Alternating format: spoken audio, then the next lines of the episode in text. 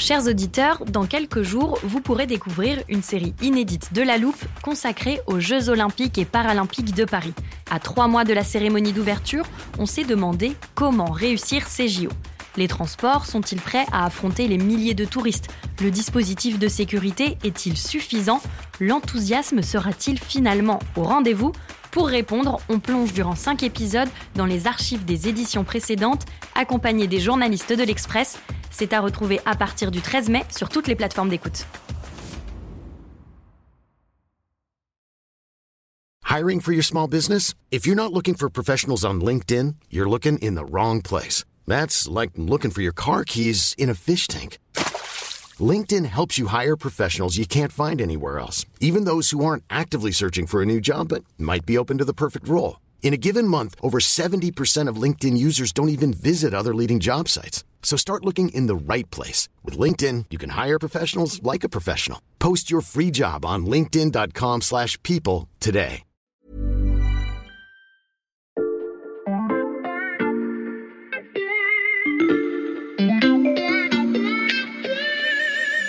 Ben, les banques centrales, elles ont ouvert grand euh, les vannes sur les marchés financiers. Il y a des tombereaux de milliards et des milliards de dollars qui sont arrivés. Et c'est ça l'effet casino. Pour gagner plus, on prend toujours plus de risques. Le Dogecoin à la base c'est une blague. Euh, ah, il faut vraiment faire attention parce que c'est c'est très risqué.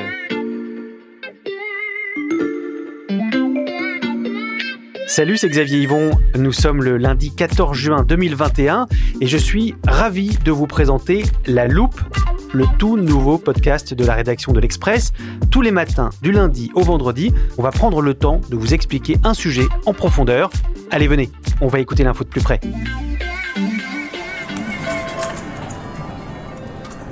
Imaginez un casino avec ses machines à sous, ses tables de jeu et ses parties de poker, ses fortunes qui se font et se défont en quelques minutes. Sauf que ce casino-là est resté ouvert tout au long de la pandémie de Covid-19 sans restrictions sanitaires. Ce casino, c'est l'économie mondiale en ce moment. Parce que, malgré la crise, il n'y a jamais eu autant d'argent sur la planète et partout dans le monde, cet argent donne des idées d'investissement plus ou moins sûres. Certains parient sur l'immobilier, d'autres sur une parodie de crypto-monnaie ou même sur un chaton populaire sur Internet. Alors nous aussi à la loupe, on a fait quelques économies à force de ne pas voyager et de passer nos soirées à la maison. Et pour savoir comment investir notre petit pécule, ben on a la meilleure des conseillères investissement, Béatrice Mathieu, la chef du service économie de l'Express. Bonjour Béatrice. Bonjour Xavier. Béatrice, tu vas donc être notre guide. Le point de départ de cette économie casino, c'est qu'en ce moment, ça coûte quasiment rien d'emprunter de l'argent. Est-ce que tu peux nous expliquer comment on en est arrivé là? Alors, qu'est-ce qui s'est passé euh, pendant cette pandémie? Eh ben, les banques centrales, elles ont ouvert grand euh, les vannes. Elles ont ramené les taux d'intérêt quasiment à zéro. C'est la Banque centrale européenne, c'est la Banque centrale d'Angleterre, c'est la Réserve fédérale américaine ou la Banque du Japon.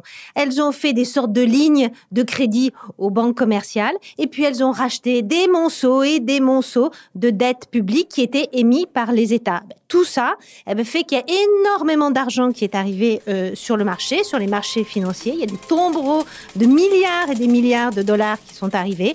Eh bien, tout cet argent, il faut bien qu'il s'écoule. Hein. C'est comme vous, vous déversez énormément euh, d'eau dans une rigole, et puis après, bah, il faut que cette, euh, ce- cette eau euh, se, se déverse quelque part. Et ce torrent d'argent, il faut donc trouver où l'investir.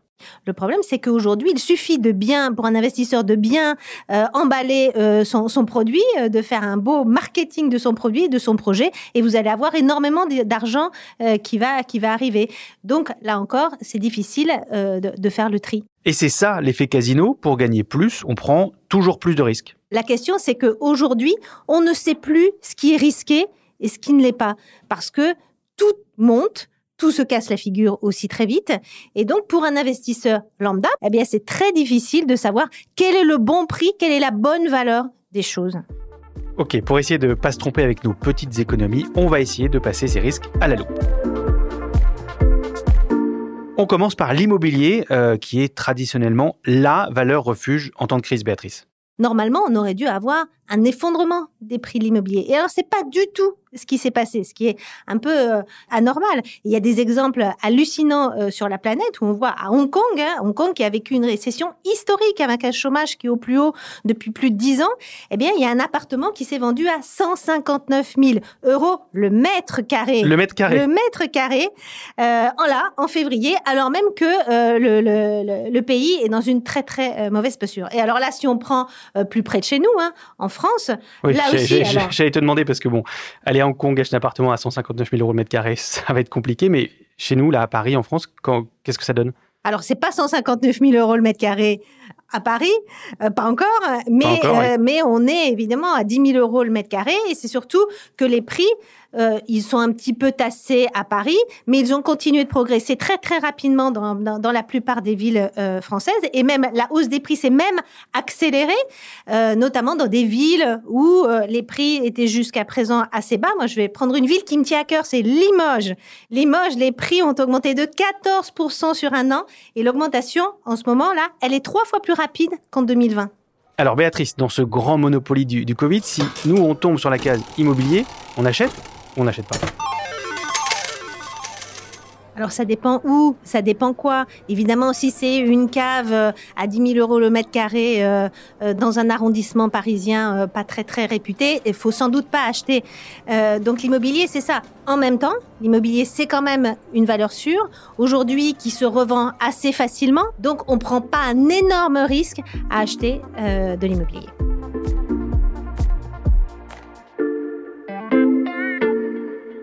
Bon, on est bien installé à l'Express, donc on va réfléchir un peu avant d'acheter un, plus grand studio. On va s'intéresser à une valeur qui monte, mais euh, qui est un peu ésotérique, le Dogecoin. Et Béatrice, il y a dans ton service économie le spécialiste des crypto-monnaies ici à l'Express, euh, Raphaël Bloch.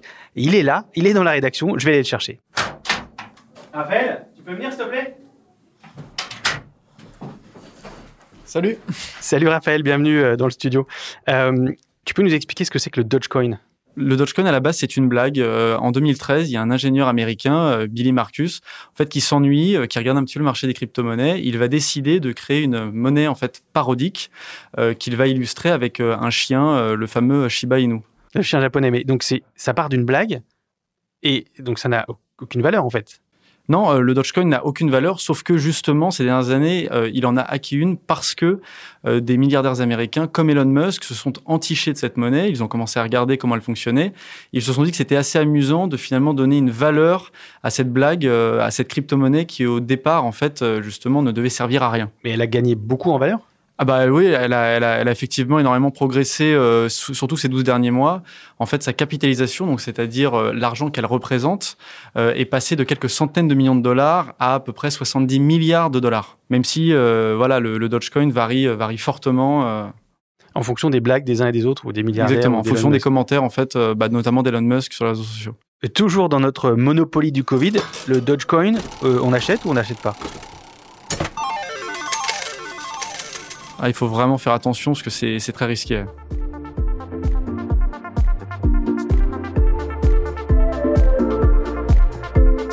Raphaël, tant que tu es là, il y a un autre actif qui est euh, très à la mode en ce moment. C'est un joujou financier dont Wall Street raffole. Ça s'appelle les SPAC, S-P-A-C. C'est un acronyme en anglais qui, en français, veut dire Société d'acquisition à vocation spécifique. Alors là encore, Raphaël, on a besoin de tes lumières d'experts en produits financiers compliqués. Qu'est-ce que c'est une SPAC C'est une euh, sorte de, coquille vide. C'est une société qui est créée par quelques associés. Euh, ces associés n'ont euh, qu'un seul bureau, pas de salariés. Et en fait, leur idée, c'est de réussir à lever des fonds auprès d'investisseurs sur leur nom. Donc la plupart du temps, ce sont des, investisseurs assez connus, plutôt des banquiers ou des gens qui sont passés par par la finance. Et avec cette coquille vide, ils vont aller eh bien, à Wall Street, à la Bourse de Paris, à Londres, lever des fonds en bourse. Et avec ces fonds, ils vont racheter une société. ça peut être une société dans la distribution, dans l'alimentaire, dans les médias, pour ensuite, en fait, aller directement coter cette société en bourse. Donc, en fait, on demande à des investisseurs de nous donner de l'argent sans savoir ce qu'on va en faire. Exactement. La seule chose en fait que les investisseurs savent quand euh, ils donnent de l'argent euh, bah, justement aux fondateurs de la SPAC, c'est euh, le domaine dans lequel ces investisseurs vont aller chercher cette société qu'ils veulent coter avec la SPAC. Et donc, par exemple, on a en France des grands noms comme Xavier Niel, par exemple. Il y a aussi d'anciens banquiers qui ont dit qu'ils allaient lancer une SPAC en fait dans le domaine de tout ce qui est fintech paiement tu cites des, noms, c'est vrai que ces, joujoux financiers, les, les, SPAC, ça brille tellement que ça attire les célébrités. Jay-Z, par exemple, rappeur superstar. Il y a aussi la tenniswoman euh, Serena Williams ou encore. Shaquille O'Neal, l'ancienne star de la NBA, le colosse s'est associé à l'éphémère patron de TikTok, Kevin Mayer, pour lever pas moins de 250 millions d'euros grâce à une SPAC. C'est même d'ailleurs euh, l'une des plus grosses SPAC de Wall Street. Mais écoutez bien, quand Shaquille O'Neal se met à parler d'investissement, ça donne ça. A little bit. What, what's your favorite stock right now? Well, I'm, I'm invested in all the uh, big ones. Like I'll always go with the big ones. Je suis intéressé par toutes les grosses actions, euh, dit en somme l'ancien basketteur, sans trop de précision. On sait qu'il veut investir euh, sa SPAC dans une entreprise des médias ou du divertissement, mais on ne sait pas encore laquelle, on en a parlé. C'est très flou. Et ça, c'est bien le problème avec ces SPAC, Béatrice. Ah oui, parce que quand c'est flou, c'est qu'il y a un loup. Et donc, euh, on le voit déjà à Wall Street, hein, où les performances des SPAC euh, ont, plutôt euh, déçu. Et alors là, il y a un chiffre. Hein, donc, pour celles qui ont réalisé des transactions au cours des 18 derniers mois, eh ben, les cours de bourse de ces SPAC ont dégringolé en moyenne de 39%. Il y en a plusieurs qui ont perdu plus de 80%. Et c'est pour ça que ces, SPAC inquiètent. D'ailleurs, le gendarme américain de la bourse a publié un bulletin d'alerte à destination des investisseurs au mois de mars, un bulletin dans lequel on peut lire, hein, je vous cite, même si une célébrité est impliquée dans une SPAC, ce n'est pas forcément une bonne idée pour vous d'investir dedans. C'est donc le gendarme de la bourse américain qui dit ça. Ça incite plutôt à la méfiance. Alors nous, euh, les SPAC, on achète ou on n'achète pas? On sélectionne euh, très prudemment.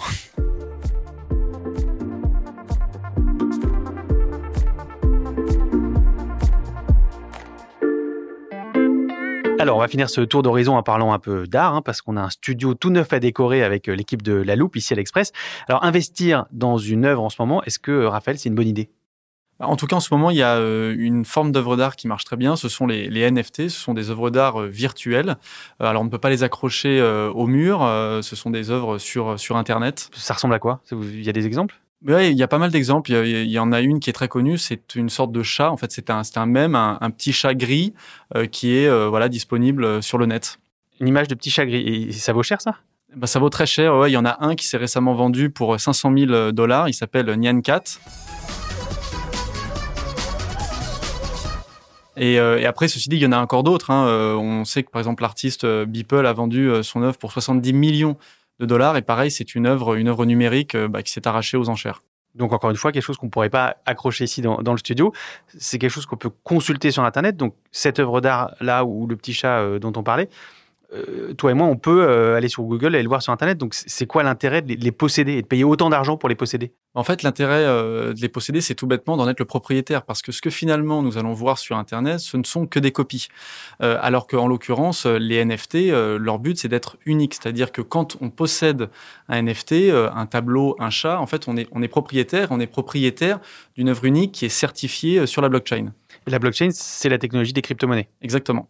Et ça nous donne comme une sorte de certificat d'authenticité qui est euh, tout autant inviolable que pour les, crypto-monnaies. Voilà, exactement. C'est-à-dire que bah, pour les crypto-monnaies, vous avez un protocole qui garantit en fait euh, l'authenticité, le caractère unique des cryptos, et vous avez la même chose sur les œuvres d'art. Et c'est d'ailleurs pour cette raison que les œuvres d'art numériques se développent autant. C'est qu'on est capable de certifier que, vous êtes euh, bah, le propriétaire de telle œuvre. Ça se développe, comme tu dis, donc il y a un marché pour ça. Ça dépasse juste les grands collectionneurs avec de gros moyens. Oui, euh, on le voit notamment dans le sport où en fait il y a de gros débouchés. Euh, par exemple aux États-Unis, euh, donc la NBA, la Ligue nationale de, de basketball, a développé sa propre plateforme euh, sur laquelle euh, ils vendent des petites vidéos euh, qu'on peut acheter et qu'on peut donc collectionner, qui montrent bien tel joueur de telle équipe marquer un panier, voilà. on peut, bah, comme quand on était gamin, s'échanger des cartes, des POG dans la cour de récré. Donc, on peut faire coup double en achetant un NFT de Shaquille O'Neal avec sa SPAC. le, on va faire le bilan de notre dernière case Monopoly du Covid. Donc, les NFT, ces œuvres d'art virtuelles, on achète on n'achète pas Alors on achète quand on va dire l'émetteur est quelqu'un de plutôt connu.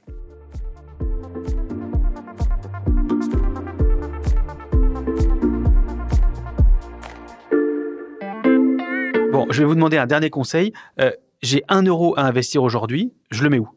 Il y a un investissement, et là qui n'est pas virtuel, que je vous recommande, c'est de vous abonner à l'Express. Un euro pour les deux premiers mois. C'est raisonnable et c'est moins risqué que le Dogecoin. Ça, c'était le dernier conseil investissement de, Béatrice Mathieu, dont vous pouvez retrouver tous les articles, toutes les analyses, comme Raphaël Bloch, euh, sur le site de, l'Express. Et si vous abonnez, vous avez accès euh, à tout. On a fait le tour de cette économie casino euh, un peu folle, de ces Dogecoins, de ces levées de fonds artificiels, de ces SPACs, etc.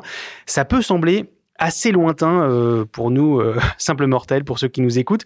Mais Béatrice, la vraie question qu'on se pose maintenant, c'est est-ce que toutes ces prises de risques, ça peut avoir des conséquences euh, dans l'économie réelle, sur nos vies quotidiennes à nous à terme? Oui, alors le problème, c'est qu'on revient un petit peu dans le, dans le monde du sérieux, en fait. Ces politiques monétaires très expansionnistes, hein, c'est le terme qu'utilisent les économistes, hein, quand elles ont ramené les taux d'intérêt à zéro, ben, ça crée ce qu'on a vu, cette économie casino, ces bulles financières. Et l'avenir de toutes les bulles, eh bien, c'est d'exploser. Et donc, c'est euh, euh, des marchés d'actions qui peuvent euh, craquer, c'est aussi des marchés d'obligations publiques, là, qui peuvent aussi s'effondrer. Et là, ça veut dire une remontée très forte des taux d'intérêt, des taux d'intérêt d'emprunt.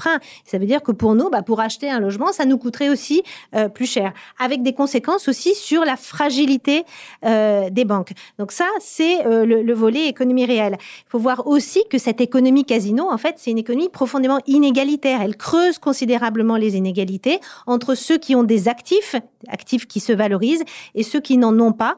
Et donc, là aussi, ça pose un problème là pour la poursuite des politiques économiques. Comment on réduit, en fait, ces inégalités de patrimoine. Très bien. Merci à tous les deux pour euh, cette plongée dans l'économie casino. On a bien compris que c'est parfois un peu la, roulette russe. L'argent en apparence facile promet parfois des lendemains qui déchantent. D'ailleurs, c'est l'avertissement lancé par euh, Warren Buffett, le gourou de la finance mondiale, euh, lors de sa grand-messe annuelle il y a quelques semaines. And nobody tells you when the clock's Personne ne va vous prévenir quand minuit sonnera et que le carrosse redeviendra une citrouille. Si ce podcast vous a plu, il y a quelque chose qui ne vous coûtera rien du tout, c'est d'en parler autour de vous, de vous abonner sur vos plateformes d'écoute et de nous mettre des étoiles. Cet épisode a été fabriqué avec Louis Coutel, Margot Lanuzel et Lison Verrier. Retrouvez-nous demain pour passer un nouveau sujet à la loupe.